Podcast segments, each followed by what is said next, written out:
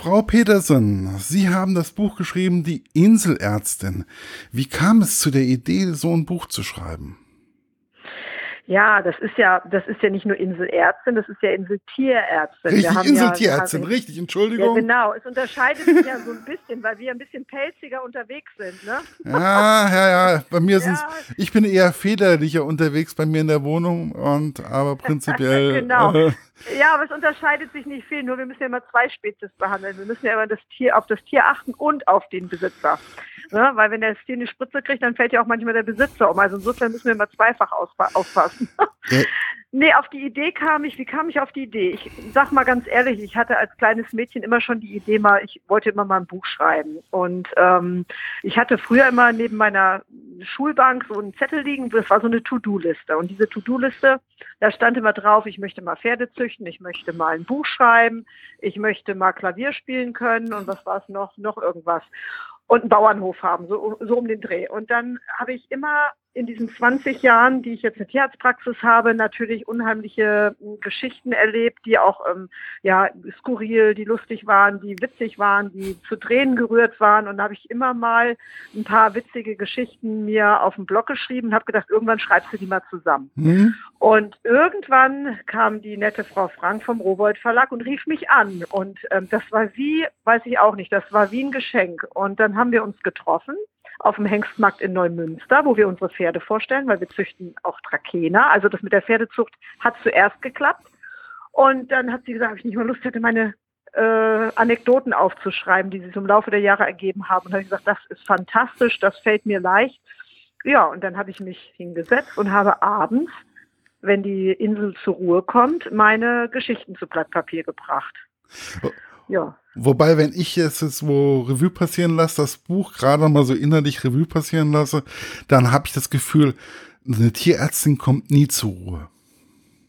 Da haben Sie völlig recht. Also das, ähm, ja, also es ist ein, also man, eigentlich sollte das Buch heißen Mein Leben auf der Überholspur. Na, das kannst du nicht machen, weil das weißt du nicht so recht, wie du, wie du schreiben sollst. Ähm, ich sag's mal so, es ist ein unheimlich schneller Beruf und es ist ein Beruf, der einem ganz viel abverlangt. Du kannst ja, ich sag mal, als Tierarzt in der Pharmazie tätig sein, du sitzt im Auto und fährst von Tierarztpraxis zu Tierarztpraxis und bietest deine Medikamente an. Das finde ich sehr langweilig. Du kannst Großtierarzt sein, dann bist du bei den Bauern auf den Höfen, das ist sehr spannend. Dann kannst du Kleintierärztin sein, dann bist du in der Tierarztpraxis, hast mit den kleinen Pfiffis zu tun und auch mit äh, Katzen, Schlangen, Hunden, Mäusen, allem möglichen. Oder du bist Gemischtierpraktiker. Und dann kannst du ja auch in der Klinik arbeiten, du kannst eine Landtierarztpraxis haben, also kunterbunt. Und ich glaube, das Beste, also bei uns ist das so, hm, wir sind hier so mehr Landtierarzt, das heißt, du musst eigentlich alles können. Das heißt, du musst vom Schaf, was in der Geburt ist, über eine, über eine Katze, Hund, Pferd, eine Kuh, musst du alles können, weil einfach auf der Insel, die ist ja relativ klein, du dich nicht nur spezialisieren kannst. Du kannst vielleicht mitten in Berlin sagen, ach, ich operiere nur Knie, aber das ist hier nicht möglich. So viel kaputte Knie gibt's hier nicht. Also musst du alles können ja, du musst die Narkose machen können, du musst nähen können, du musst äh, Geburten auf die Welt, also Geburten machen können, du musst äh, ein Pferd einen Verband machen können oder schienen können. Man kann sich natürlich in manche Sachen rein vertiefen, aber so im Groben und Ganzen ähm, muss man röntgen können, Ultraschall, Zahnsanierung, Zahnziehen. Ähm, und das ist ja das, was auch den Beruf so spannend macht, weil es äh, so vielfältig ist. Also wir sitzen nicht nur am Tisch und machen eine Sache, sondern das ist schon recht nervenaufreibend, ja es ist ja auch von jedem Tier mehr oder weniger wird ja was anderes erwartet. Also wenn ich jetzt äh, äh, mir jetzt die Pferde von meiner Schwester angucke, dann ist was anderes wie der Hund oder ähm, genau. die Katze oder die Meerschweinchen oder was auch immer. Mhm. Und es ist, glaube ich, viel Improvisationstalent auch mit vorhanden. Also man muss schon, wenn man so in der Kleintierpraxis ist, glaube ich, mit sich selbst so im Reinen sein, weil man muss ja auch mit den verschiedenen Menschencharakteren als erstes erstmal zurechtkommen. Ne? Also wenn da jetzt eine Frau reinkommt, die dir schon wohl denkst, ach du heiliger Strohsack, dann geht ja, dann geht ja so ein bisschen die Sympathie durch den Mensch, ne? Und dann über den Hund. Und äh, wenn die Frau schon sehr schwierig ist, und du musst sie ausquetschen und die ist schon so ein bisschen kritisch und ein bisschen auf Hab-Acht-Stellung. Das kennt man vielleicht, wenn man in der Boutique arbeitet, dann will man das nicht und das passt einem nicht. Da muss man schon so ein bisschen Gefühl für kriegen, wie packe ich jetzt die Ratte am Schwanz. Ne? So, jetzt, jetzt muss ich sagen, Mensch, ähm, wir probieren das jetzt mal mit der Behandlung so, sind Sie damit einverstanden und äh, wollen wir erstmal ohne Cortison probieren und wenn das nicht klappt, dass wir dann doch ein bisschen härtere Geschütze auffahren. Also man muss so ein bisschen improvisieren und man muss wirklich auch mit den Leuten kommunizieren und das ist halt das Schwierige. Du hast manchmal ganz lustige Leute und manchmal hast du ja schon welche, ah, die dir das schon übel nehmen, wenn du den Hund mit er anredest und es ist eine sie. Ne? Und dann gleite ich immer mit meiner Hand einmal am Tisch, wenn ich das manchmal nicht sehen kann bei so buscheligen Hunden und die heißen Coco. Ja, Coco kann männlich, Coco kann weiblich sein. Ja, und dann gucke ich immer, dann fasse ich mit meiner Hand einmal in die in die Gegend, wo da entweder äh, ein Pfeifchen hängt oder auch nicht, ja, und dann sage ich, oh, wie geht's ihm denn, ne? Dass ich immer den richtigen Artikel habe.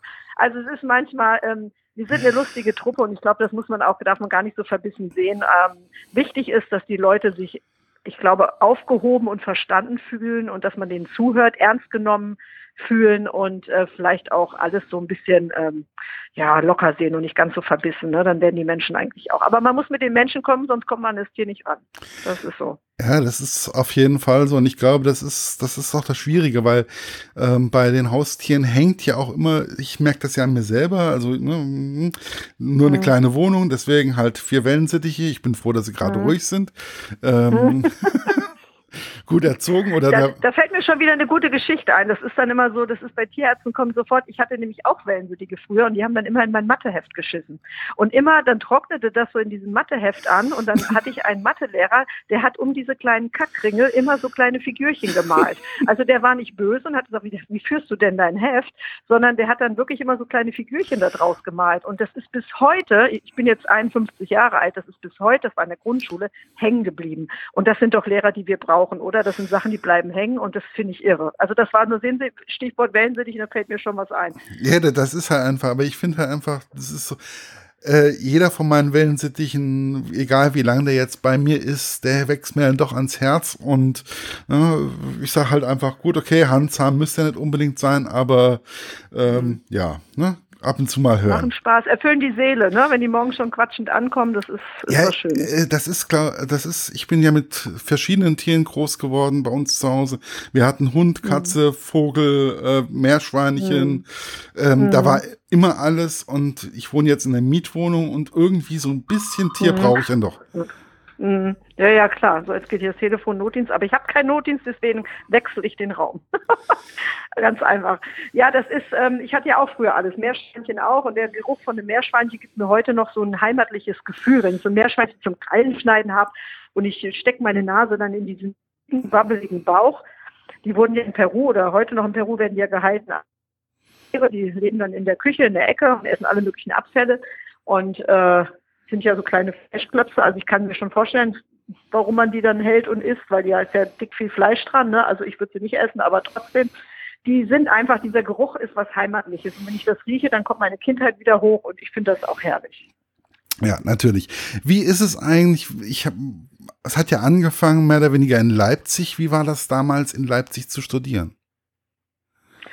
Ähm, ja, das muss ich ganz ehrlich sagen, ähm, blieb mir nichts anderes übrig. Mein Abitur war kein Einser-Abi und dadurch fliegst du natürlich automatisch aus der Riege raus, dass du sofort einen Studienplatz kriegst. Und ähm, dann habe ich mich aber trotzdem beworben. Es gab damals noch diesen Medizinertest.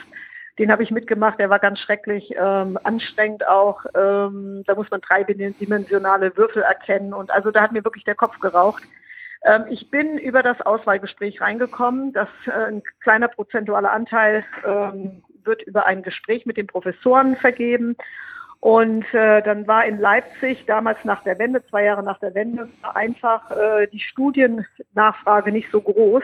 Und da habe ich gedacht, da hast du die größten Chancen. Ne? Da kriegst du in München nichts, da kriegst du in ähm, Hannover nichts. Und da habe ich gesagt, gut, dann fahre ich dahin. Ich wollte mich, eigentlich habe ich mich ein bisschen gestreut, weil das von Frankfurt ein bisschen weit weg war. Ich wollte nicht unbedingt in den Osten. Äh, und dann sagte mein Bruder mit erhobenem Zeigefinger, wenn du das einmal studieren möchtest, dann gehst du auch in den Osten. So, und habe ich gedacht, eigentlich hat er recht. Ja. Und vielleicht ist das ja gar nicht so schlimm. Also sind wir Brötchen schmierend äh, über die holprigen, das waren ja noch ungeteerte, äh, nein, die waren geteert, aber das waren halt solche, naja, die Autobahn war wirklich holprig und wirklich schrecklich. Und dann habe ich das Auswahlgespräch mitgemacht und bin über das Auswahlgespräch wirklich dahin gekommen. Ich muss sagen, ich habe bis heute noch einen ganz tollen Bezug zu dieser Stadt. Ich habe noch ganz tolle Freunde dort. Es ist eine mit der modernsten Städte, auch gerade für Studenten, die ich wirklich von Herzen empfehlen kann. Ich bin damals da angekommen, das ist der größte Kopfbahnhof Europas. Da sind, glaube ich, weiß ich nicht, 18, 19 Gleise. Da war nur ein Bratwurstverkäufer. Der hatte einen Bauchladen, äh, so vorm Bauch geschneit, hatte seine Bratwürste da vorne drauf. Da war nicht ein einziger Laden. Heute ist das, äh, ich glaube, weiß ich nicht, vieretagig. Da ist Gosch drin, da ist, äh, sind Schuhläden drin. Also es ist eine richtige kleine City. Ähm, es ist eine tolle Studentenstadt. Wir haben tolle Kneipen. Ähm, die ist hochmodern, die Stadt, ähm, hat tolle Parkanlagen. Also ich bin nach wie vor begeistert und habe die ganzen Umbauarbeiten mitgekriegt, wie Speckshof und diese ganzen Sehenswürdigkeiten, das, der tolle Rathaus, der Rathausplatz, wie das damals gemacht wurde oder neu, neu aus dem Leben gestampft wurde. Und ich muss sagen, ich mag die Stadt total. Es ist ein tolles Flair. Und ähm, ich verbinde heute, wenn ich noch mal eine Fortbildung habe auf dem Messegelände in Leipzig, äh, freue ich mich jedes Mal, wenn ich äh, an der Nikolaikirche vorbeigehe, da wo praktisch ja auch dies alles stattgefunden hat, dieser Aufstand, dass überhaupt die Mauer fiel, da ging das ja alles los. Ja, und wenn man ja, genau. dort ja, auf, ja, auf den Straßen läuft, die, am Theaterplatz und weiß ich was, die kenne ich ja alle. Das ist einfach ein tolles Flair. Man hat das alles miterlebt und das ist eine ganz, ganz klasse Sache. Und ich freue mich jedes Mal, wenn ich äh, alle zwei Jahre zum Tierärztekongress dahin fahre und in der Straßenbahn die meistens ja auch im Sommer immer noch überheizt ist, ähm, zum Messegelände fahre. Und ähm, also im Winter war es immer arschkalt. Es war wirklich so, auch in den Hörsälen. Und im Sommer war das Ganze überheizt. Ja, also wir haben nie den optimalen Mittelpunkt gefunden. Und ähm, das war also eine tolle Stadt und auch unsere Studenten oder unsere, unsere Professoren, die waren das alles junge Professoren, die waren Mitte 30, 40, ja, die haben mit uns gefeiert und die, die kommen heute noch und holen uns vom Bahnhof ab, wenn wir ankommen. Ja? Und das ist halt, man konnte in Leipzig richtig feiern. Also man konnte wirklich, da ist wirklich, da hast du auf den Tischen gestanden, da waren wir in diesen Clubs und in diesen Katakomben, die ja zum Teil in dieser Moritzbastei auch noch sind, da hat man noch richtig gefeiert. Und das war halt irre. Und ich finde, das geht so ein bisschen mittlerweile, weiß ich nicht, ob es das heute noch gibt. Also ich muss ja. sagen, wenn ich jetzt hier, ich komme ja aus Gießen, Gießen ist ja auch Tiermedizinerstadt, so eine genau. kleine, so ganz klein. Mhm. Und ähm, mit den Tiermedizinern zu feiern, das ist anstrengend. Das ist echt anstrengend. Ja. Da muss man schon einiges können. Da muss man alles abkönnen. Ja, das ist heute auch noch so. Wenn du einen Kalb auf die Welt bringst, dann musst du erstmal einen Helwig trinken. Ne? Also das, den habe ich immer in der Mittelkonsole. Und wenn wir einen Kalb auf die Welt bringen, also ich bin kein Tiermediziner, der nicht trinken kann. Also das, ähm, ja, also das können wir heute auch noch. Ne? Also wenn wir keinen Notdienst haben, äh, ich meine, bei uns hat es auch mal im Notdienst erwischt, wo wir dann noch einen im Tee hatten. Das machst du dann ein, zwei Mal, und dann merkst du, dass du die Nadel nicht mehr gerade halten kannst. Dann ist das nicht so gut, dann lässt du das. Aber so die, die ich würde sagen, die Tiermedizinerinnen, gerade auch die Mädels, die sind handfest. Und wenn ich heute irgendwo ein Geschäft hätte oder ich hätte irgendwie einen Betrieb, die, die Tierärztin kannst du für alles einsetzen. Ja. Die Tierärztin, die sind Improvisationstalente, die können zupacken. Weißt du, wenn da irgendwo eine Kuh zappelt, dann stehen die, dann hängen die da drauf und halten wirklich richtig fest.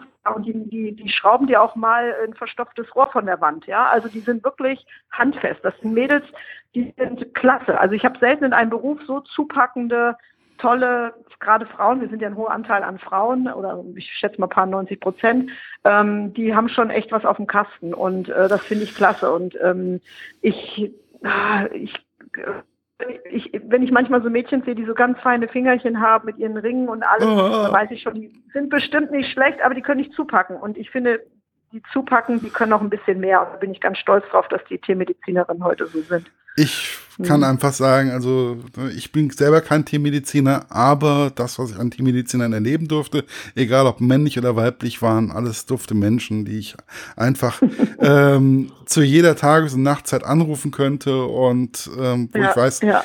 äh, die sind immer da und das ist vollkommen egal und die mhm. ähm, haben das Herz am rechten Fleck.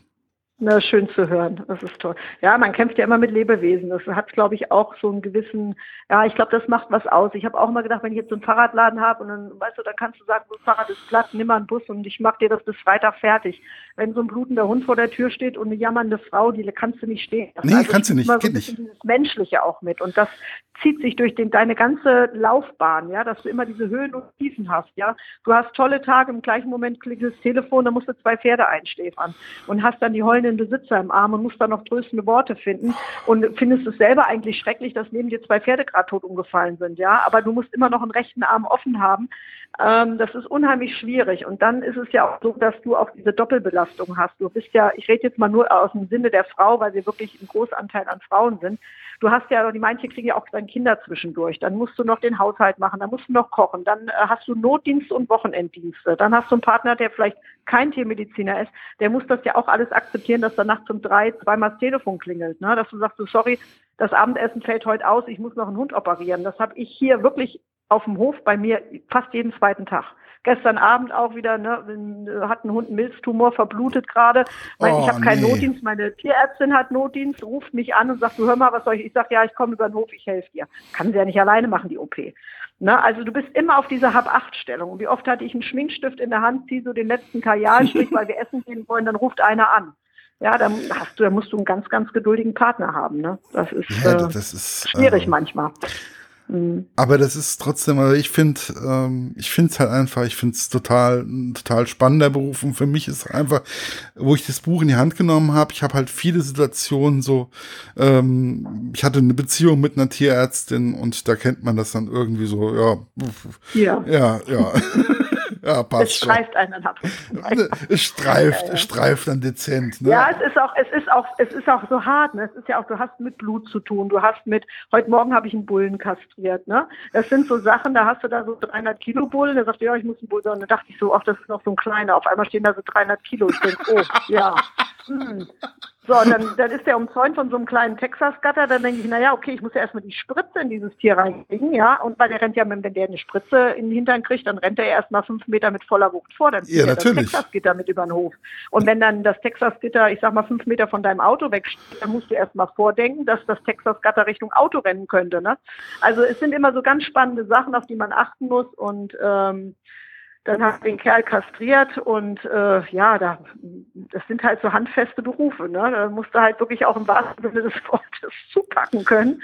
Und ja, und in den nächsten zwei Sekunden hast du so einen Kraftakt und dann musst du wieder einen Wellensittich in dem Käfig einfangen. Ne? Dann musst du deine, dein, dein Zupackmanöver wieder ein bisschen unter Kontrolle kriegen und musst dann ganz vorsichtig den Kanarienvogel mit seinen kleinen Stöckelbeinen vorsichtig aus dem Käfig manövrieren und hast aber noch der Hand praktisch von einem Zupacken von so einem 300 Kilo Kalb. Also es ist schon lustig, aber ich glaube, das Allerwichtigste ist, dass man ein sehr lustiges und äh, fröhliches Team hat, äh, wo man dann auch diese schlechten Tage, die man dann hat, äh, wenn du einen Welpen einschläfern musst oder so, ich würde mal so harte Sachen halt auch hast, dass du die dann auch einigermaßen gut wegstecken kannst. Also man braucht schon ein gutes familiäres ähm, Background oder familiären Hintergrund, ähm, äh, der einem da so ein bisschen Halt gibt, wenn du mal schlechte Tage hast. Ne? Ja, auch ein vernünftiges Team, was rundherum ist und das ist einfach. Genau. Also ähm, ich glaube, das, das ist schon irgendwo so ein, ja, so Tierarzthelferinnen oder sowas, die sind auch, also das sind auch tolle Menschen dabei und die erleben auch mhm. einiges mit. Und ich glaube, die nehmen. Ja, ja, kann ich durchaus bestätigen. Also wir haben ganz, ganz viele tolle Leute, die sind, un klar hast du immer mal Querschläger dabei, das hast du in jedem Beruf, aber die meisten sind doch dankbar, weil du ihr Liebstes rettest, ja, ja und weil du dich ihrem Liebsten annimmst, ne? Und wir kriegen also, wir kriegen Schokolade geschenkt, wir kriegen mal einen Obstkorb, wir kriegen Blumen, wir kriegen äh, Fotos, wir werden über den weiteren Verlauf informiert, weil auf der Insel hast du die Leute ja manchmal auch nicht bis zum Schluss der Behandlung, ne? sondern du, du rettest den Hund, schneidest den Bauch auf, ja, hast eine Magendrehung, dann reisen die zwei Tage später wieder ab und du weißt nicht, so ist der Hund jetzt beim Fädenziehen immer noch gut drauf gewesen. Und dann kommen Karten und Fotos und bedanken sich nochmal oder kommen, kommen irgendwie zwei Jahre später in die Praxis. Ich hatte mal einen Fall jetzt, jetzt, da haben Leute und hatten das geklingelt, da ich glaube nicht schon. Hallo? Und dann stand wieder am Türchen und dann, ja, hallo Frau Peter, Sie sagt, moin, das kennen Sie uns noch? Ich sag, ich muss sagen, ganz ehrlich, nein. Ich sag wirklich nicht. ja, Sie haben mal vor elf Jahren meinem, oder vor, es war ewig lange, fünf Jahre waren es nicht elf, fünf Jahre mein, mein Hundsleben gerettet. Oh, sage ich, schön. Ich sag, das weiß ich aber wirklich nicht mehr. Ne? Nein, wir waren nie wieder auf Sylt und wir konnten uns gar nicht so richtig bedanken und haben mir eine Champagnerflasche in die Hand ja, also das war so herzlich, dass sie nach so vielen Jahren haben die noch das Gefühl gehabt, sie müssen wirklich persönlich nochmal Danke sagen. Also das gibt ganz rührende Szenen und äh, ich glaube, die Leute sind heute unheimlich dankbar voller Liebe äh, Tiere rettest und behandelst. Und manchmal sind es auch nur kleine ähm, Vorschläge, Ratschläge, die man gibt. Und ähm, ja, die sind im Großen, im Ganzen sind die wirklich unheimlich dankbar. Ja, das ist also schon, ich finde, es ist, es ist halt wirklich so ein Job, Tiere und ähm, Besitzer, ich glaube, das ist nicht immer so einfach. Also ich stelle mir das manchmal wirklich sehr stressig vor, weil ich weiß, dass manche Menschen echt anstrengend sein können. Ja, ja, die, es ist ja so, du, wir haben ja wirklich, wenn man das so sagen darf, in der Tiermedizin die höchste Selbstmordrate in den Berufen. Ich mache jetzt mal, ich sage jetzt mal wirklich so, wie es ist, und das ist auch ein Thema. Viele ähm, können diese Doppelbelastung und haben, ich sag mal, jeden Tag einen Hund, ein Pferd, irgendwas, was sie einschläfern, die Leute heulen, weinen, ähm, dann ist es zur Tages- und Nachtzeit, dann kriegst du manchmal bei wildfremden Leuten irgendwo unterm Bett rum und holst die Katze unterm Bett vor und musst die einschläfern. Äh, manchmal geben dir die Leute die Schuld, weil du vielleicht nicht schnell genug geröntgt hast und hast nicht schnell genug den Tumor erkannt oder wie auch immer. Da musst du wirklich ein ganz großes äh, Grundgerüst haben. Ähm, das ist aber wirklich unheimlich selten muss ich sagen. Und ähm, das Schlimme ist meistens auch, wenn die Leute älter sind und du weißt, das ist das letzte Tier von denen. Ich habe eine Patientin, äh, die ist jetzt äh, Anfang 90, die hat äh, ihren Hund haben wir mit 16 noch operiert, jetzt mit 17 musste sie eingeschläfert werden. Die Dame fährt noch Auto, sie lebt alleine, ist noch völlig autark. Ja, sie wusste nicht wohin damit. Also habe ich sie bei uns im Garten beerdigt. Mhm. Und mein Mann sagte, oder mein Lebensgefährte sagte immer, wer, warum läuft da immer eine wildfremde Mann, Frau bei uns durch den Garten? Und dann sage ich, ja, ich habe den Hund da beerdigt. Was? Sagt er, wie viel willst du denn da noch beerdigen? Ich sage, naja, was soll ich machen? So, und jetzt kommt die immer so alle zwei Wochen und macht das Beet ganz toll. Und wir haben immer einen schönen Schnack, wie man hier auf der Insel sagt. Und das erfüllt einen. Ja, natürlich. Und in meinem Buch ist eine Geschichte über den Bodo. Der Bodo hatte ein Loch im Kopf, da konnte man wirklich, also, da hat man, der ganze Knochen am Kopf war kaputt, also die Nierenwerte waren fatal, das Tier war schon ganz alt. So, und den habe ich jetzt vorgestern eingeschläfert. Hm, das sind jetzt vier Jahre her. Äh, wo an dem Tag, wo wir ihn einschläfern wollten, habe ich gesagt, weißt du was, wir gucken mal, ob wir das mit dem Kopf wieder irgendwie vernähen können. Und wenn er morgen irgendwie schräg drauf ist, dann können wir ihn immer noch einschläfern. Und die Nierenwerte, ja gut, der lebt wahrscheinlich sowieso nicht mehr lange, aber wir probieren das. So, das ist jetzt vier Jahre her. Und dieser Bodo, der mir immer im Anschluss an meine Behandlung so die Zähne gezeigt hat, dass er mich wirklich also aufgefressen hätte am liebsten, den habe ich jetzt vorgestern bei uns hier auf dem Parkplatz in Ruhe im Arm seiner alten Dame einschlafen lassen und er hat noch ganze vier Jahre gelebt. Und das ist immer mein Appell, dass man immer erstmal noch mal und vielleicht auch noch mal, wenn es wirklich Sinn hat, auch noch mal probiert.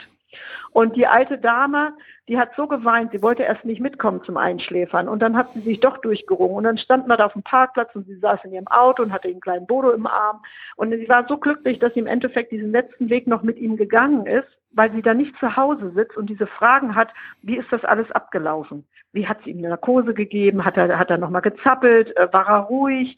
Und die Fragen waren dann einfach nicht da. Und sie hatte ganz friedlich ihren kleinen Bodo im Arm, war zwar traurig, aber das Problem ist ja, weißt du, diese Frau wird nie wieder einen Hund haben, weil sie einfach schon zu alt ist. Und ja, genau. wenn du dann diese, diesen Weg der Begleitung für sie so angenehm machst, dass sie das als relativ schön empfindet, dass ich sage, weißt du, vor vier Jahren wollte man einschläfern und jetzt ist er vier Jahre älter geworden. Ja, das ist ein Traum. Sei dankbar und sei ein bisschen glücklich neben deiner Traurigkeit. Und das sind so die Geschichten, die musst du immer zwischen zwei Patienten irgendwie würdevoll erledigen, obwohl du Zeitdruck im Nacken hast. Ne? Ja, natürlich. Aber die Zeit nehme ich mir dann immer. Ne? Ich glaube, es ist auch wichtig, ich glaube, dass man sich Zeit dafür nimmt und ich, das ist auch das, was mir in dem Buch immer wieder, das ist dieses, dieses Persönliche, dieses auch mal Zeit nehmen oder auch einfach mal sich zurücknehmen oder einfach auch mal mhm. in den Arm nehmen, mhm. einfach auch mal zu mhm. zeigen, wie wichtig die Tiere für andere Menschen auch teilweise sind. Mhm. Oder? Also ich glaube, dass die früher auch nicht unwichtiger waren, nur diese Rituale da drumherum, dass du sagst, ähm, ich lasse den Hund einäschern, ich nehme die Asche, natürlich ist es auch eine finanzielle Frage, darf man gar nicht sagen. Ähm, wenn du heute einen Hund äh, einschläferst kannst und hast kein Grundstück oder du darfst ihn nicht beerdigen, weil Grundwasserseuchengesetz da ist oder wie auch immer, dann geben die Leute wirklich 600, 700 Euro aus, dass der die Tierbestatter das Tierchen abholt, dass er die in der Urne, in der, er kann ganz viele Urnen auswählen, ähm, mit Pfötchenabdruck Ausdruck, mit Foto, mit einem Spruch, wie auch immer, glasiert, in allen möglichen Farben, seinen Freund dann wieder nach Hause bekommt und kann ihn dann entweder im Garten beisetzen, in so einem kleinen Beet, man, man hat ja nicht jeder einen großen Garten, oder man kann ihn ins Regal stellen. Das machen ja die Leute, es ist wirklich ganz unterschiedlich. Und was ich merke, dass diese Würde äh, einfach größer ist. Also du hast heute natürlich, früher hatte man das Angebot eines Tierbestatters natürlich nicht. Da hat man den in eine Tonne vorne an die Straße gestellt und hat gewartet, bis die Tierkörperbeseitigungsanstalt kommt. Und das hat, äh, war vor, ich würde mal grob sagen, vor zehn Jahren noch gang und gäbe, auch hier auf der Insel. Mittlerweile durch diese Institute, die es Gott sei Dank gibt, ähm, hast du die Möglichkeit, das würdevoller zu machen. Das kostet zwar Geld, aber die Leute sind wirklich bereit, das Geld auszugeben, damit ihr Freund die letzte Ehre erwiesen bekommt. Und das finde ich eine ganz, ganz tolle Sache und ganz viel Ehre und ganz viel Würde. Und wenn wir mal ganz ehrlich sind, äh, ist bei vielen das Tier, der Hund, meistens ja der Hund, manchmal auch die Katze, ähm, das, was ein, äh, wo die Leute manchmal noch Wert drum weinen, als um irgendein Familienmitglied, mit dem sie nicht klargekommen sind. Ja, ja? richtig. Und ja, du heulst in den Hund rein, du, du, der ist bei dir, während du weinst. Du gehst mit dem durch den Wald, wenn du schlechte Laune hast. Das ist der, der immer wedelt, wenn du morgens die Treppe runterkommst. Ne? Und ähm, das finde ich was ganz, ganz Tolles. Und es ist ja bewiesen, dass gerade ältere Menschen auch ein sehr viel gesünderes und längeres Leben haben, wenn sie ein Haustier haben. Ne? Das war ja, ne, also das ist, also ich bin halt wirklich auch immer mit, äh, mein erstes Tier war ein Wellensittich, ja, ähm, und mhm. ein warmen Pudel. Das waren so ja. meine ersten. ja, so in den genau. In ja, man fängt ja klein an. Ja, ja, und dann ähm, kam dann irgendwann zwischendurch dann noch Spitz und ähm, Labrador und äh, Labrador Jagdhund und ähm, mhm. der war dann immer in jedem Gewässer zu Hause wahrscheinlich. Er war in jedem Gewässer, seine, ne? ja, ja, das, also jede Pfütze war ihm und überhaupt, ähm, aber der Pudel im Übrigen auch. Ähm, ich finde das immer so lustig, äh, dass unsere Tiere immer noch sehr, sehr gerne ähm, Karotten essen oder Mandarinchen oder sonst irgendwas. Ja, genau. Ähm, so Schilzen. Eigentlich würden sie alle mit gerne am Tisch sitzen. ja, genau. Und sie essen eigentlich alles und ich finde es einfach total schön. Warum haben eigentlich so viele Tierärzte einen Hund? Ja, gut, das ergibt sich ja von selber. Weißt du, wenn ein Tier, also A ist es ja ein Beruf, da musst du Tiere lieben. Also hast du ja schon mal ein Haustier. So, dann bist du die Sammelstelle für Tiere, die nicht mehr gewollt werden. Ja, da kommt ein Kaninchen und die sagen, ja, der hat da eine Verstopfung. Ich sage, ja gut, aber die müssen wir operieren. Ja, was kostet das denn? Ja, pff, mit Sicherheit 80 bis 120 Euro. Nee, nee, nee, da kaufe ich mir lieber ein neues. So schwupp, dann sage ich, ja gut, dann behalte ich das Kaninchen, wenn Sie möchten, operiere den selber.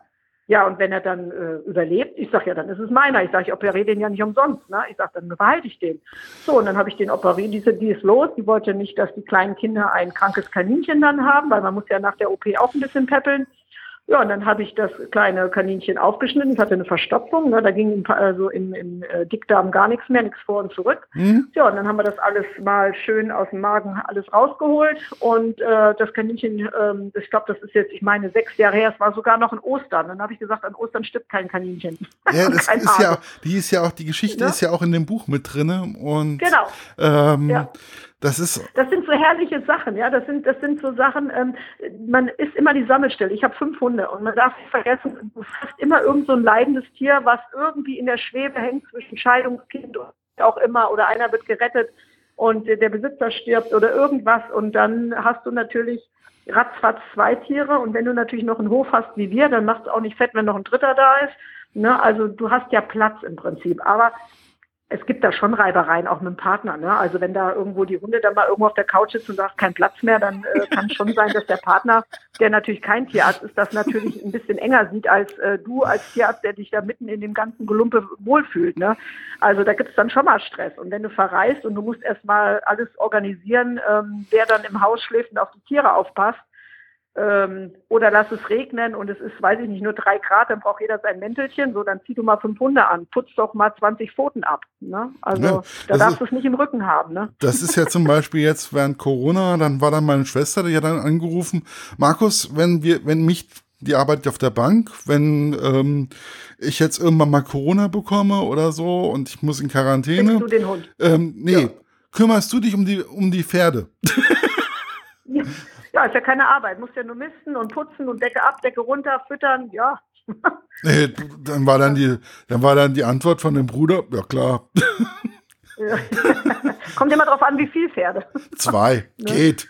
Ja, das geht ja. Das geht also ja zwei geht und äh, ja gut, äh, das ist dann halt, ähm, Hund ist dann beim, beim Papa gelandet, Katze ist sowieso mehr oder weniger Papatier.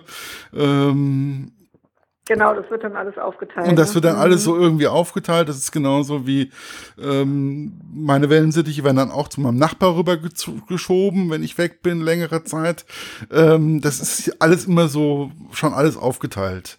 Man muss, mhm. man muss sich halt immer Gedanken darum machen, wenn man ein Tier hat, man hat das nicht nur äh, kurz, sondern man hat das für den Rest seines Lebens am besten. Mhm. Und ja, es gibt halt Leute, weißt du, die keine Tiere haben, da ist das halt immer so, dass die auch gar nicht diese Verantwortung möchten. Wir haben ja auch einen Freundeskreis, der lieber in die Kneipe geht und abends nach Hause und braucht sich um nichts kümmern während ich dann schon meistens um 10 Uhr auf die Uhr äh, gucke und schreie und sage, sorry, aber ich muss nach Hause, die Hunde müssen raus. Ja, also das kann auch mal einen netten Abend blöde unterbrechen, aber es ist immer, du hast eine Verantwortung. Und wenn du irgendwo natürlich im Urlaub bist, hatten wir auch schon, und äh, du sitzt dann irgendwo, weiß ich nicht, sag mal in Südafrika und ich ruft einer an, dass dann eines 40 ein Bein gebrochen hat, dann kannst du halt nicht mal eben rüberfahren. Und äh, du hast halt, wenn du Tiere hast, auch immer auch diese Dramatik. Du hast immer auch mal schlimme Fälle und du musst dann halt denen vertrauen, die diese Tiere halt in dem Moment machen machen, da musst du auch mit rechnen, dass mal was schief geht. Ja, das ist immer, das, das ist so. Wir haben auch gerade jetzt zwei Fohlen bekommen von sechs und die touren da auch draußen rum. Und äh, wenn ich sage, so ich gehe jetzt mal schnell zum Einkaufen, die sind hier noch auf so einem Paddock, weil die noch so klein sind, mhm. äh, dann tue ich die entweder rein, weil ich sehe ja nicht, wenn ich weg bin, ob die da durchs Gatter schleichen. Ne? Ähm, es ist immer, man ist immer, wie Sie am Anfang sagten, es ist immer ähm, ein Leben auf der Überholspur, diese immer diese Aktivität. Und ähm, das Schlimme ist ja halt manchmal auch, du bist immer erreichbar. Das heißt, die Leute machen manchmal keinen Unterschied, ob du Notdienst hast oder deine Praxis gerade zu ist, sondern die kennen dich ja als Tierarzt und sagen, Mensch, meiner Katze geschlecht, ich rufe mal die Steffi an.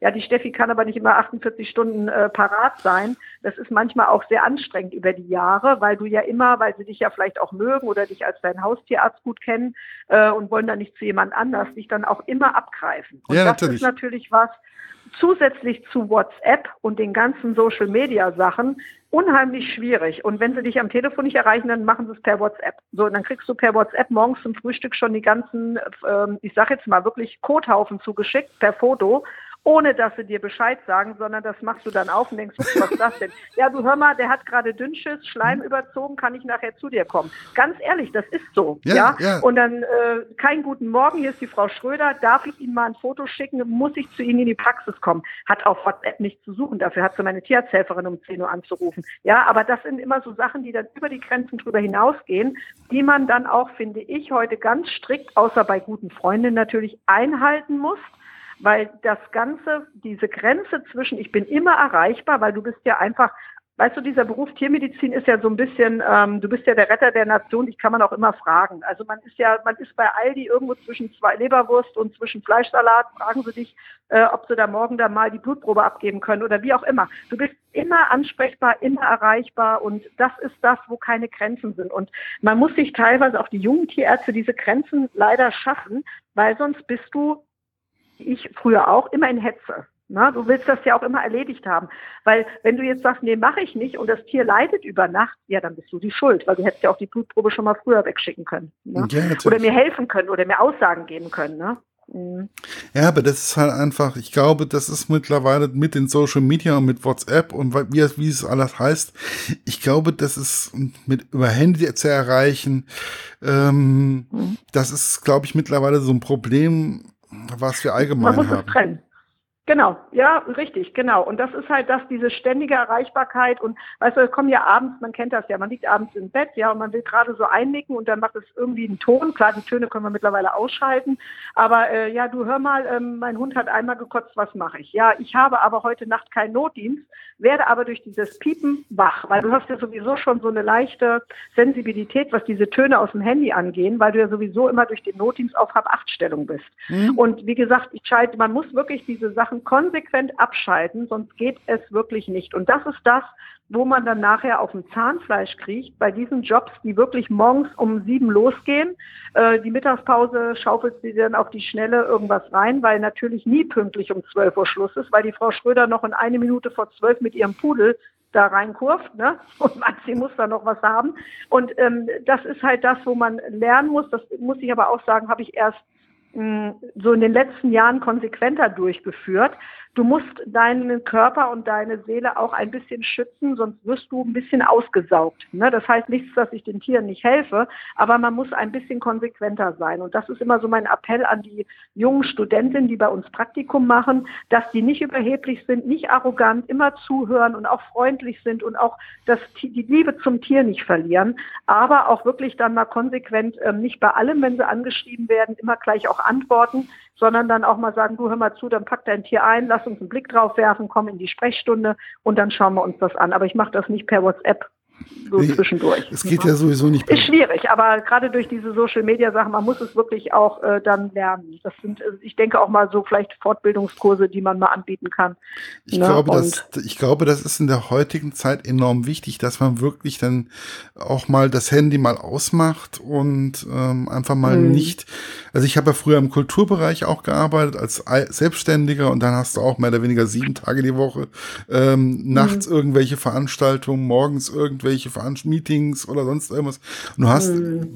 du hast gar keine, du hast, man hat keinen Freiraum mehr. Oder man hat keinen Freien ja, genau, richtig. Genau. Und das mhm. ist halt einfach auch die Frage, die ich mir stelle. Wann hat man als Tierarzt wirklich frei?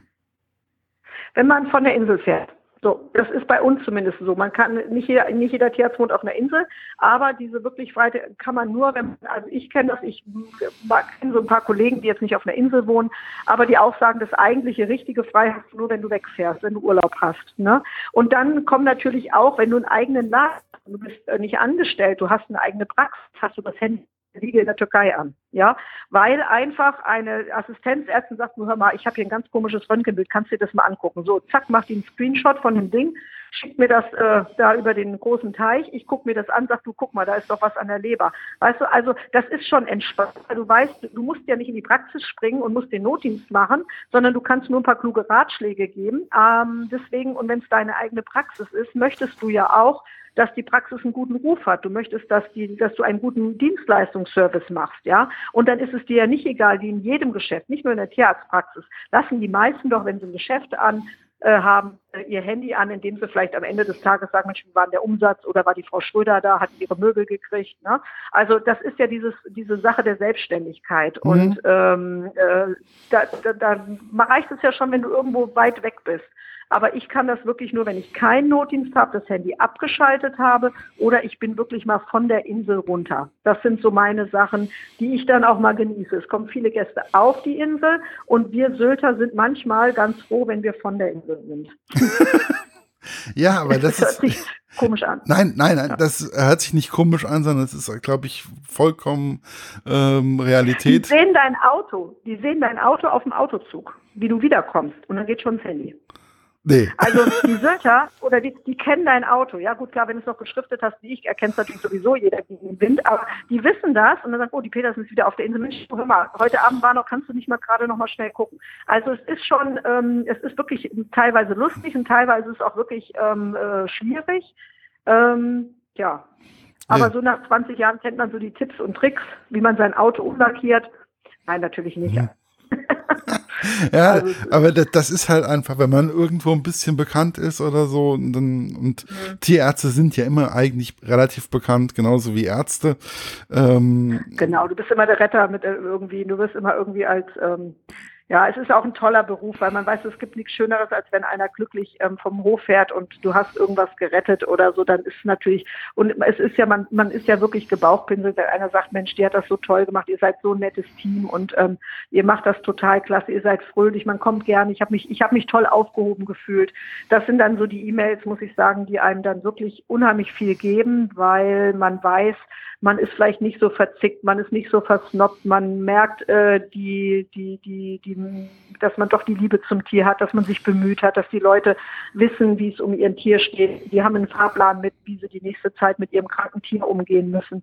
Und ähm, viele kommen auch nach ein paar Jahren oder Monaten oder mehrmals im, im Jahr auf die Insel und stellen dann ihr Tier einfach nochmal vor oder ihr neues Tier. Die kommen einfach rein und sagen, guck mal, der Charlie ist doch letztes Jahr gestorben. Ich habe jetzt den Bodo, ne? Guck mal, ist der nicht süß? Und dann knuddel ich den und dann ziehen sie wieder ganz fröhlich bei. Die sind dann stolz, das zu zeigen. Und also es ist schon äh, jeden Tag was Neues und du weißt halt nie, was auf einen zukommt. Und ähm, das ist eigentlich das, was wirklich auch richtig Spaß macht. Ja. Wie ist es eigentlich? Also Sie haben ja Erfahrung mit Schafen, auch Rindern und mit Pferden. Was für Tiere sind Ihnen am liebsten so, wenn Sie die, wenn Sie die beobachten oder wenn Sie die, ja, so pflegen, nicht mehr. Behandeln oder Behandeln, privat? ja genau, behandeln. Behandeln. Behandeln. Es war gerade irgendwie also, das Behandeln kam jetzt gerade mal, war gerade weg. Bei Behandeln muss ich sagen, ist es natürlich am einfachsten, am schönsten, wenn du ähm, einen Hund hier auf dem Tisch hast und ähm, du bist im Warmen, kann jeder Tierarzt nachvollziehen. Manchmal stehen die Landtierärzte oder Groß- und Kleintierärzte auch gerne mal bei Minusgraden mit der Infusionsflasche äh, ohne Elektrizität auf irgendeinem Acker XY bis zum Knöcheln im Schlamm und versuchst dann mit der Infusion das Pferd wieder zum Stehen zu bringen. Ja, also das sind so die ungemütlichen Sachen. Ich glaube, die schönsten Sachen sind so, wenn ein Hund auf dem Tisch ist und du ähm, hast was ganz Schwerwiegendes und du kriegst das mit einer Kleinigkeit irgendwie hin. Das sind, glaube ich, so Sachen, die sind wirklich äh, für mich am, am schönsten und am besten. Wobei, wenn ich ähm, Pferde sehe, ich habe gerade, während wir das Interview führen, ähm, geht gerade eine Mutterstudie hier über den Hof und äh, ein Mitarbeiter von uns hält das kleine Fohlen im Arm, weil die ja sonst immer wegspringen und die gehen gerade am vorbei. Da geht die Herz auf. Wenn du die kleine Stutfohlen siehst, das heißt Hummelflug hm? und äh, Hummelflug, genau, die sieht aus wie ein Hündchen und die geht hier lang und mit ihrer stolzen Mutter, da geht natürlich mein Herz auf. Also das sind so auch mit meine Lieblingstiere und ähm, wenn die natürlich Verletzungen haben, ist es meistens auch immer ein bisschen schlimmer und deswegen bin ich froh, wenn ich äh, im Warmen mit viel Licht, mit Instrumenten, wo ich nicht weit laufen muss, natürlich auf dem Tisch einen behandeln kann. Das ist immer ein bisschen am einfachsten. Ja. Was ist für Sie das Besondere an der Trakehnerzucht? Ja, das hat eins, einmal was mit der Tradition zu tun. Man darf nicht vergessen, die Trakehner ist eine mit der ältesten Pferderassen überhaupt, die in Reinzucht noch gezüchtet werden. Die haben eine ganz tolle Tradition ähm, durch den Einmarsch der Russen.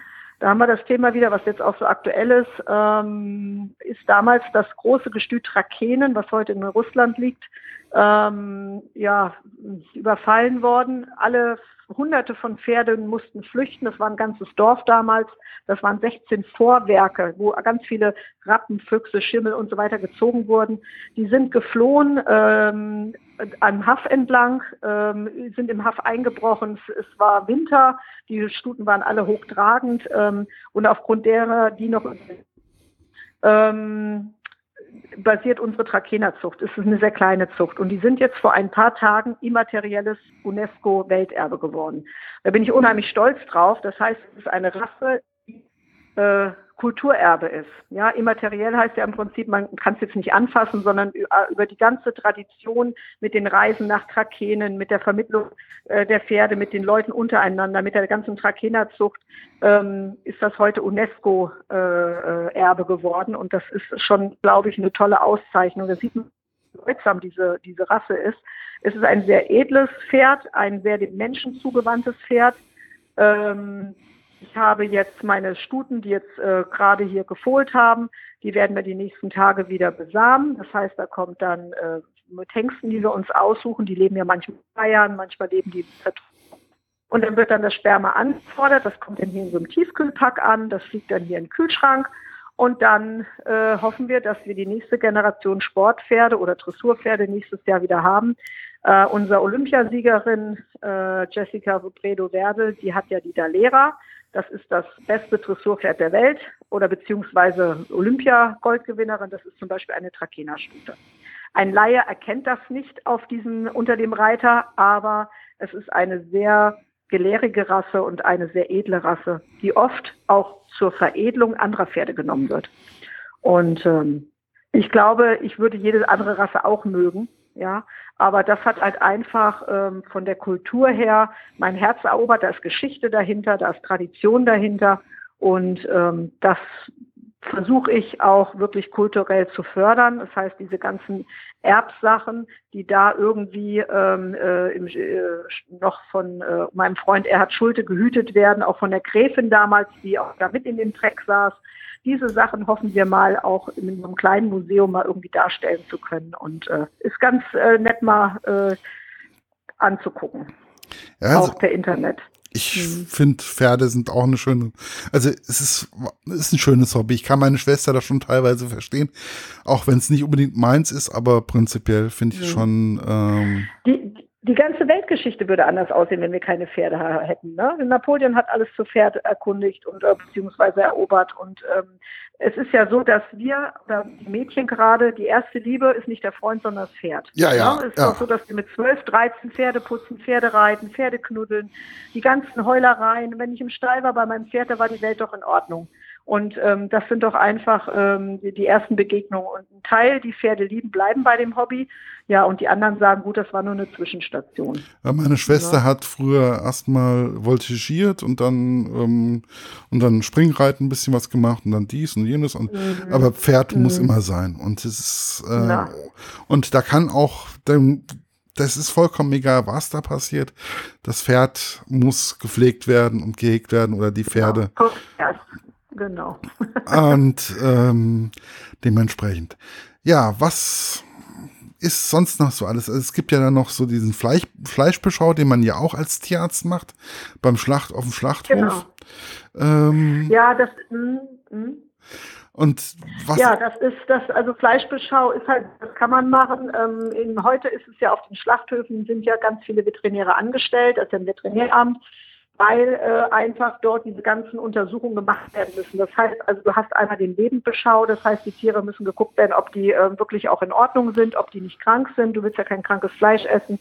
Dann werden die Tiere äh, fachmännisch geschlachtet, so sollte es zumindest sein. Die werden auch von Veterinären kontrolliert, wie die Abladung ist, äh, wie die sich verhalten, ob da ein krankes Tier dabei ist, was notgetötet werden muss oder zuerst getötet werden muss.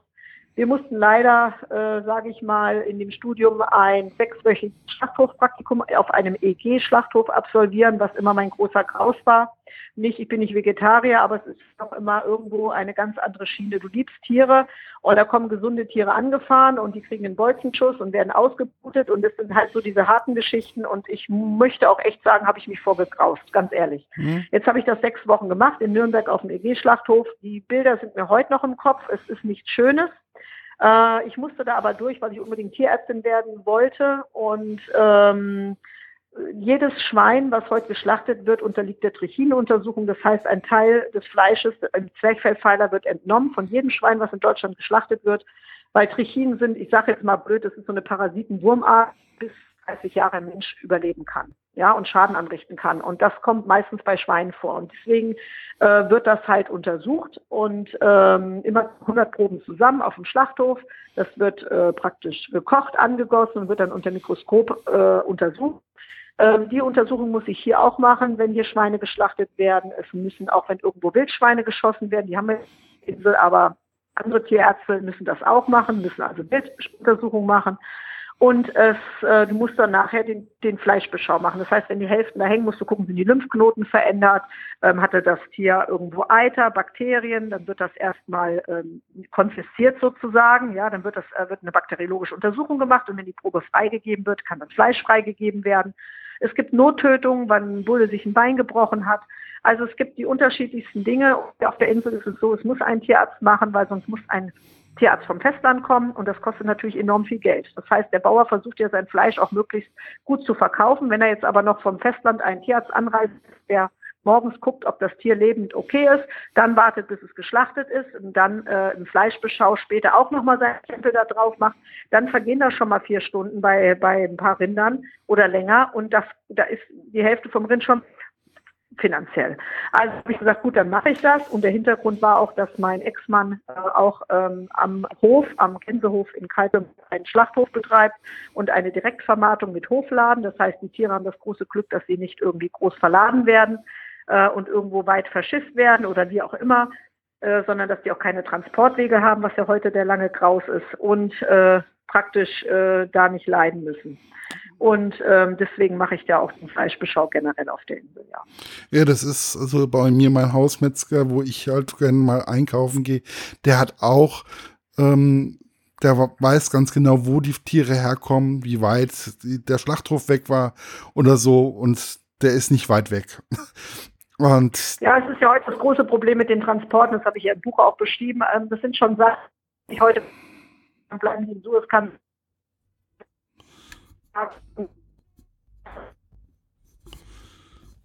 Katastrophe, wie wir Menschen mit dem, was wir täglich essen, in wir täglich umgehen, so miserabel umgehen. Ähm, das muss ich auch sagen. Und ähm, es müssen einfach mehr Leute auf die Straße und ähm, die geben Geld für Zigaretten und wirklich einen Luxus aus, aber nicht mal zwei Euro mehr, um anständiges Fleisch zu kaufen, wo sie wissen, wo es herkommt. Ja, ich kann verstehen, dass auch eine fünfköpfige immer das Geld, das ist auch völlig klar. Aber äh, die, die es können, sollten ein bisschen drauf achten und ähm, schauen, dass wir nicht so viel Fleisch exportieren, schon gar nicht in solche Länder, wo noch geschächtet wird, ähm, aber wie gesagt, der Bauer ist heute froh, dass er seine Rinder und seine Schweine irgendwie los wird. Wir haben ja eine Schweineschwemme im Moment, ja, die wissen gar nicht, wohin damit. Und jetzt geht das Ganze mit dem Getreide los, weil ja der Krieg in der Ukraine ist. Und ähm, wenn das Getreide so teuer ist, dann wird natürlich das Fleisch auch teurer. Die Unterhaltungskosten werden teurer. Dann ist ja die Frage, kannst du deine Tiere noch artgemäß halten, ja, auf Stroh oder wie auch immer. Es sind schon wirklich die Sachen, die wirklich auf dem Tisch begleiten, die werden eigentlich am schlechtesten gehalten. Und das ist das, was ich auch im Buch sage. Ähm, wie kann man um Zentimeter äh, im Stall äh, kämpfen? Natürlich kosten die Umbauarbeiten was und der Staat äh, gibt natürlich auch immer ganz, ganz, ganz, ganz viel für irgendwelche Hilfsgüter aus und so. Aber bei dem, was wir täglich, die Bauern, die eigentlich uns die nächsten Jahre begleiten, von denen wir die Milch beziehen und die Sachen, die müssten eigentlich wirklich auch mehr kriegen. Wie die Krankenschwestern, die den härtesten Job machen, die werden Richtig. am schlechtesten bezahlt. Also es ist immer eine, Kon also wie gesagt, die Diskussionen können äh, ganz lang werden, ähm, aber manchmal stimmt irgendwo was nicht, also im Gedenken der Politik. Und äh, aber wie gesagt, das ist ja nicht mein Thema, aber es hängt natürlich mit den Tieren auch zusammen, die ganzen Bauernverbände. Das ist das, wo ein Tierarzt jeden Tag mit zu tun hat. Wenn er sagt, oh, die hat da was, Mensch, das kostet jetzt 120 Euro, nö, dann lasse ich mal die Wunde lieber so, wie sie ist. Ja, die Leute denken, das ist so. Ne? Und ähm, deswegen bist du das Glied zwischen dem Bauern und der Wirtschaft, dass du guckst, wie kann ich wirtschaftlich arbeiten, aber wie kann ich dem Tier am besten helfen. Ne? Richtig, ja, das ist also ganz, ganz. Ich finde halt einfach auch, ich gebe halt gerne mal ein bisschen mehr von meiner Milch aus, die schmeckt, die schmeckt dann auch irgendwie besser. ähm, ja, natürlich ist beim Fleisch auch so, ne? Wenn du, wenn du Billigfleisch hast und hast in deiner Schale unten das Wasser drin, kann das Fleisch nicht schmecken. Ne? Ja, das ist halt so. Fleischfreier leben. Einfach mal probieren, kann ich was machen, wo nicht unbedingt immer Fleisch drin ist. Wir haben das jetzt so, ich habe ja selbst zwei Buben und ich muss ganz ehrlich sagen, jeder Bub hat gerne Schnitzel oder ein Steak auf dem Tisch oder die macht den Grill an. Das ist wirklich irgendwie, das liegt so in der Natur des Mannes auch viel, ja, ja. Äh, sage ich mal. Das ist, bei vielen Familien noch so, ja. Das sagen die Vegetarier oder Veganer natürlich, nee, ist nicht so. Ja, momentan ist es aber noch, das ist noch die Großhand. Aber man kann erst mal klein, wenn ich heute von heute auf morgen sagen würde, Jungs, wir kochen jetzt nur noch vegetarisch und vegan, dann wäre das Gemaule groß, dann würden wir ausziehen. Sondern ich finde, man kann das erstmal so machen, dass man sagt, so pass auf, wir machen mal einen Fischtag die Woche und wir machen mal einen veganen Tag oder einen vegetarischen Tag. Ja, kannst aber tolle Nudeln mit einer wahnsinnig tollen Tomatensoße mit Knoblauch und Basilikum oder wie auch immer machen. Ähm, also es gibt tolle Gerichte, äh, wo ich heute sage, da muss nicht unbedingt Fleisch drin sein, das schmeckt selbst meinen Jungs. Ne? Ja, natürlich. Und äh, das liegt, ja, und da muss man einfach mal, heute kannst du doch alles googeln und kannst gucken to nach tollen, äh, nach tollen äh, Gerichten und ähm, so haben wir angefangen und so haben wir fast, ich sag mal, drei Tage die Woche, wo wir wirklich kein Fleisch essen und uns geht super, ja. Machst mal einen Pfannekuchen, machst mal dies, machst mal das. Und ähm, ich finde, das liegt auch so ein bisschen in der eigenen man hat das wirklich auch in der Hand, das ein bisschen zu steuern, denke ich. Und wir müssen auch umdenken. Das ist ja auch mit dem Getreide, was jetzt teurer wird, wie mit dem Benzin, was teurer wird. Da müssen wir halt mal gucken, kann ich nicht heute mal das Fahrrad nehmen oder kann ich nicht heute mal fleischlos äh, äh kochen oder wie auch immer. Ne? Das, man muss einfach das auch mal so ein bisschen Fantasie dann haben. Ne? Ja, natürlich. Also dementsprechend, ich finde es ist wichtig und es ist wichtig, dass man ein Miteinander da auch einfach schafft. Was würden Sie gerne anderen oder Leuten, die gerne Tierarzt werden möchten, mit auf den Weg geben?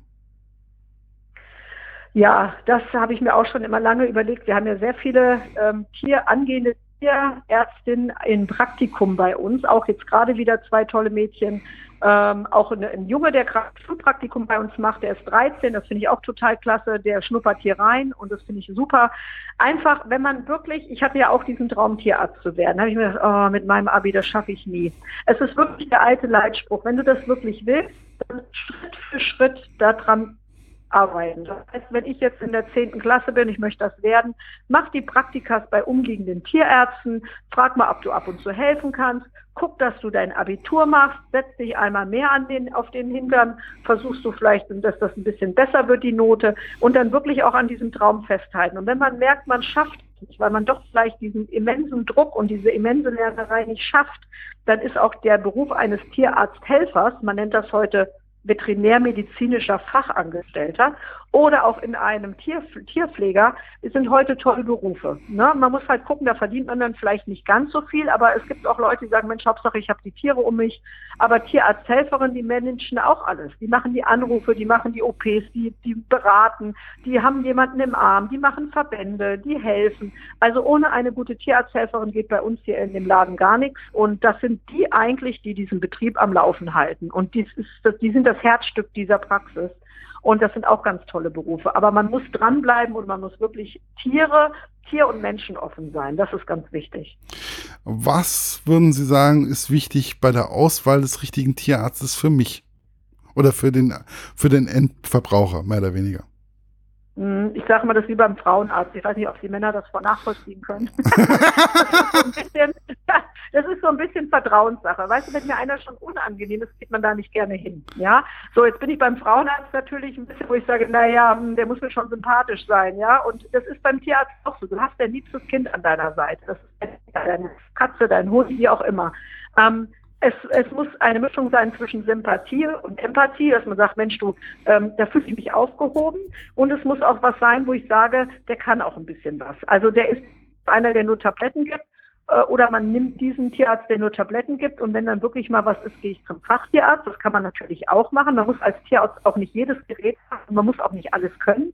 Ähm, aber man muss das Gefühl haben, dass man sagt, ich gehe aus der Praxis. Ich bin nicht übers Ohr gehauen worden.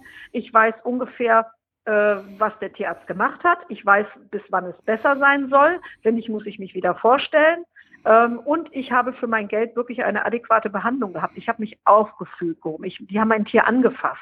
Du gehst ja heute zum Arzt, ich fasse ja schon keinen Arzt mehr an die sagen, was du hast. Wer tastet dir denn mal den Rücken ab? Wer fragt denn mal, wie oft du am Schreibtisch sitzt? Wer mein Tierarzt. mein, mein Arzt. Ja, genau. mein Arzt. ja, wir haben auch unsere Eigenbehandlung. Ja.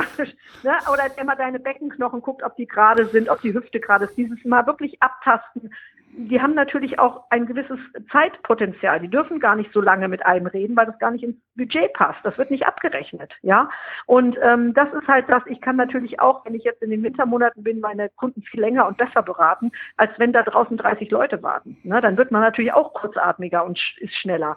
Aber ähm, ich finde, man sollte noch irgendwo so ein bisschen diese, dieses Gefühl dem Besitzer mitgeben, dass er gerne da war und vor allen Dingen auch, er, ihm ist geholfen worden. Er muss rausgehen, muss sagen, Mensch, das war nett, das war sehr aufschlussreich, Sie haben mir wirklich sehr geholfen. Wenn ich diese Worte dann höre, dann bin ich zufrieden. Ja, dann würde ich sagen, war es das. Es war jetzt eine Stunde. Ich hoffe, es war auch für Sie angenehm. Ja, war alles, also mir fällt das Reden ja relativ einfach. ja, ich habe es gemerkt, da brauche ich weniger zu reden, wenn ich habe den ganzen Tag, sitze ich am Telefon und muss telefonieren und dann stehst du dann da, jetzt noch ein Interview. Ja, ja, aber es war doch, also ich fand das auch sehr angenehm. War, war, waren tolle Fragen und äh, ich fand das sehr gut und ich hoffe, dass man dadurch so ein bisschen Aufschluss kriegt, wie wir Tierärzte ticken. Ich bin, ich spreche natürlich nicht für alle, aber so im Großteil, glaube ich, ähm, äh, sehen die anderen das auch so oder ähnlich. Und, Richtig. Ja, ist und bleibt ein toller Beruf. Es ist ein toller Beruf, es ist ein tolles Buch und ähm, ja, einfach, es geht einmal ab ja, und zu mal das Herz auf. Also, ja, das ist nett, das ist schön zu hören. Helgert, vielen lieben Dank. Bitteschön. Ich wünsche Ihnen auf jeden Fall noch einen schönen Tag. Passen Sie auf sich auf und auf die Pferde und auf Ihren Liebsten und Familie und überhaupt. Das ist wichtig. Ich. Das okay. mache ich. Ganz lieben Dank. Bitte. Ich gefreut. Bis dann. Jo, tschüss. tschüss.